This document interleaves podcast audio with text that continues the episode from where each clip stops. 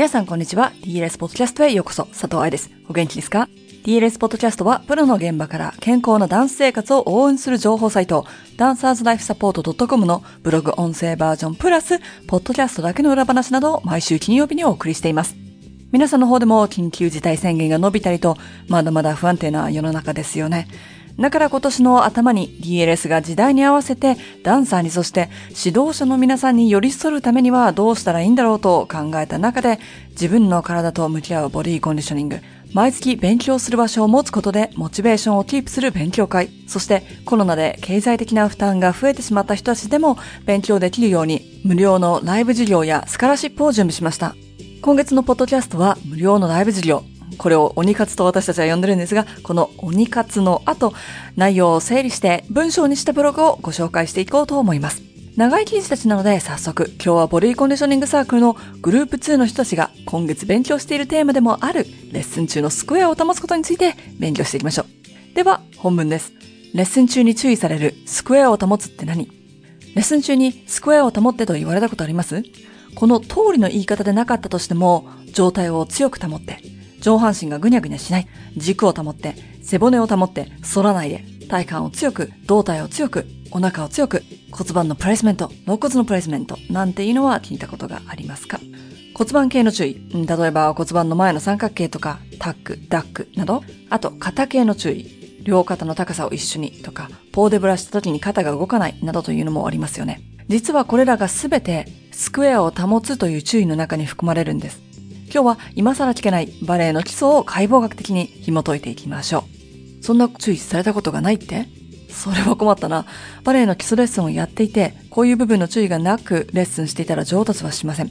つま先を伸ばせ、引き上げろ、ターンアウトしろ、足高く、だけしか言われたことがないと思った人は、レッスン中にもっと気をつけて、レッスンに言われた言葉を聞いてください。もしかしたら自分の頭の中でこれしなきゃという偏った考えがあって先生に言われた注意を取捨選択してしまっているかもしれません。いや、どう考えてもこういう注意、記憶にございませんという場合、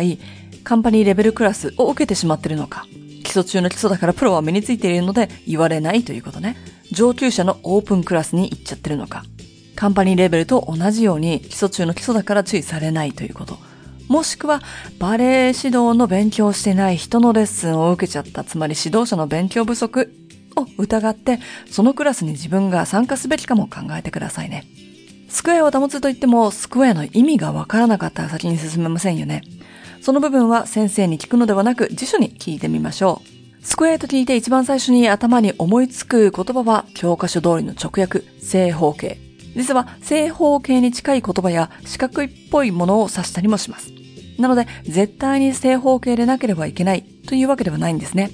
その他に、なんとか広場のような言い方で、フェダレーションスクエアというように使われることもありますね。辞書的には、決算するという言葉だけれど、イメージ的には、お前に貸し借りがないぞっていう時にも使われますし、公平、整頓された、左右対称なんて使われ方もあります。スラングっぽくはなりますが、真面目すぎなこと、古臭い、時代遅れなんていう時に使われることもある単語です。バレエの基礎としてとても大事な注意。様々な言葉に言い換えられることもある注意。そしてスクエアという意味は正方形だけではないということが分かったところで、じゃあレッスン中のスクエアって何かという本題に行きましょうか。レッスン中にスクエアを保ちなさいと言われた場合、カタカタコシコシを四角に保てという意味になります。それって一般的に言われる体幹、上半身、解剖学的に言うと軸骨格、マイナス、頸椎と頭蓋骨、プラス、旧関節のソケット部を作る骨を指します。レッスン中にいちいちその注意をするのは大変なので、スクエアを保ってとなるわけですね。なので、最初に書いたように、スクエアを保つという言葉は知らないかもしれないけれど、肩の高さ、骨盤の高さ、背骨、上半身のアライメント、骨盤と肋骨のプレイスメントが含まれるわけです。上の一個一個を注意しても大変じゃないだからやっぱりスクエアを保ってって先生が言いやすいんでしょうね。愛ちゃん、骨盤タックしないで。背骨が軸の方に寄りかかってるし、右の脇が潰れて、右肩が低くなってますよ。あと、肋骨を正しい位置に持ってくることで、胸椎のカーブを忘れずに。えっと、一人の生徒の一つのポジションで叫ばなければいけなかったら、バレエの先生はラッパーになりますよね。特に、プレイスメントは場所を指す言葉だから、骨盤に対しての肋骨とか、バーに対しての骨盤というように他の場所と一緒に考えなければいけない注意もありますもんね。ここまで説明したら、なんでスクエアって大事なのって聞きづらくはなると思うけど、スクエアという言葉だけでは曖昧すぎないと思う人もいるでしょうね。私もそこは同意です。スクエア、引き上げ、遠くに伸ばすという言葉は言いたいことはわかるし、生徒に聞かれたら解剖学的にもしくは運動生理学的に説明することはできますが、言われた人が何を指しているのかがわからなかったら伝わらない。言っている人が何を見ているのかが本当に分かっていなければ意味がない。というこの二つは頭に入れておかなければいけません。注意イコール怒鳴ることではなく、注意イコール直してほしいところを相手に伝える。つまりコミュニケーションなんですから、双方がこのキューイングに対し同じように反応できる必要があります。ただ、バレエ初心者やちっちゃい子たちに骨盤、肩、背骨、軸足の膝、振り付けって注意していたら、また骨盤から始めないといけないでしょ？ぐるぐる永遠に終わらない注意のループ。そして先生は喋りすぎになり、生徒はつまらなくなる。だから子供たちにも体のスクエアを保ってね、胴体の視覚忘れないでねと言えた方が簡単だしイメージもしやすいよね。何度もになりますが、指導者が何を言いたいのかが分かっている。生徒にその言葉の意味を伝えている。生徒に質問されたら答えられるようになっていなければ有効な注意ではないですが、それは全ての注意で言えることね。踊ってる時には常にスクエアなんでしょうか答えはノー。でも、スクエアを覚えること、保つことからバレエレッスンは始まるし、バーレッスンではスクエアでプレパレーションは確実ですね。フィニッシュもスクエアのことが80から90%ぐらいあるんじゃない？両手は1番ポジション。片手は5番ポジション。これらはスクエアを保つし、ここは理解しやすいと思う。単樹、プリエ、ロンデジャンプだってフォンジュだって、上半身のスクエアを変えずに下半身を動かす練習だし、基本のポーデブラやエポールマンも首、腕を動かしても状態に影響しない練習をしています。アイソレーション、体の部位を分けて使う方法を学び、それらを組み合わせることで正しく、だけどダイナミックに踊ることができるわけ。正しいアライメント、骨のプレイスメント、左右対称のスタンス。これが大事じゃないわけがないじゃない。ちょっと話は外れちゃうけれど、基本として覚えるスタジオの方向は自分が立っている場所を中心としたスクエア、正方形だし、アンファセはそのスクエアの中で体が正面を向くこと。お深いね。楽しくなってくるね。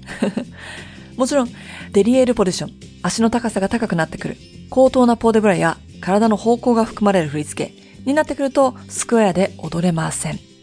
ダンサー自身も指導者もスクエアな時とスクエアでない時の理解がないとこの注意は失敗しますし、怪我の原因にもなります。では、クイズをやってみましょう。スクエア or not スクエア。1、ブラバーからブレスを入れて1番から2番に腕を開く。2、黒ワゼから腕が4番のグランバットマン出番。3、4番ポジションからピルエットで5番に戻る。4、斜めに進むシェネ。5、シャッセアントルナーン。答えは、鬼活のビデオの14分あたりにあります。よくわかんなかったら、このブログ記事に行ってもらえると、リンクが貼ってあるので、その場所からビデオが始まるはずですが、DLS の YouTube チャンネルにあるビデオを見てもらっても大丈夫です。鬼活という再生リストがありますから、そっちをチェックしてください。スクエアの大事さと便利さが分かったところで、具体的には何をしたらいいのかを考えていきましょう。レッスン中は上半身にあるスクエアをイメージして以下の4つを考えてください。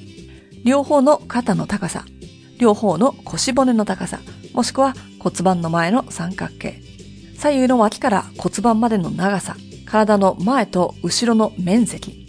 4つ一気に考えるのは難しいと思うので、今日は肩というように毎回のレッスンでターゲットを決めてみてください。レッスン前、ウォームアップで四つん這いやプランクをやっている人は体のスクエアを意識しながらエクササイズをやってみて。レッスンの前に体の感覚を作っておくことで、レッスン中によりわかりやすくなるでしょう。自主演。スクエアで特に大事になってくる以下の3点はすでにブログで説明しているので、解剖学的な理論と体の中のイメージを知りたい人はそちらを読んでください。骨盤の前の三角形、肋骨のプレイスメント、背骨のカーブ、上半身、体の半分を占めるエリアを保つため、スクエアを保つためにはかなりの筋力と筋持久力が必要です。レッスン中に考えるだけではうまくいかないと覚えておいてくださいね。日常生活で意識する特に通学、通勤など座っている時はわかりやすいのでおすすめです。自主練でエクササイズを取り入れるというのはとても大事ですよ。まとめ、レッスン中のスクエアって何？カタカタコシコシでできたスクエアイコール上半身のアライメントやプレイスメントを意識すること。舞台の上では100%スクエアだけではないですが、スクエアができてから崩すこと。指導者はスクエアとは何かをクラスで指導してあげて、ダンサーはスクエアを保つだけの筋力、筋持久力を作りましょう。いかがでしたか？今週のポッドキャストを終わりにする前に、先週もお伝えしましたが、家族で学ぶダンサーの怪我シリーズをダンサーの子供を持つ保護者向けに行っています。1回目の成長痛はこのポッドキャストが皆様のお耳に届く時にはもう終わってしまっていますが、側腕症と疲労骨折はまだ申し込みが可能です。ダンサーの一番近くでサポートしていく保護者の方々にとって情報提供の場所になりますように。では、来週のポッドキャストでは、しなやかな背中について学んでいきましょう。ハッピーランシング、佐藤愛でした。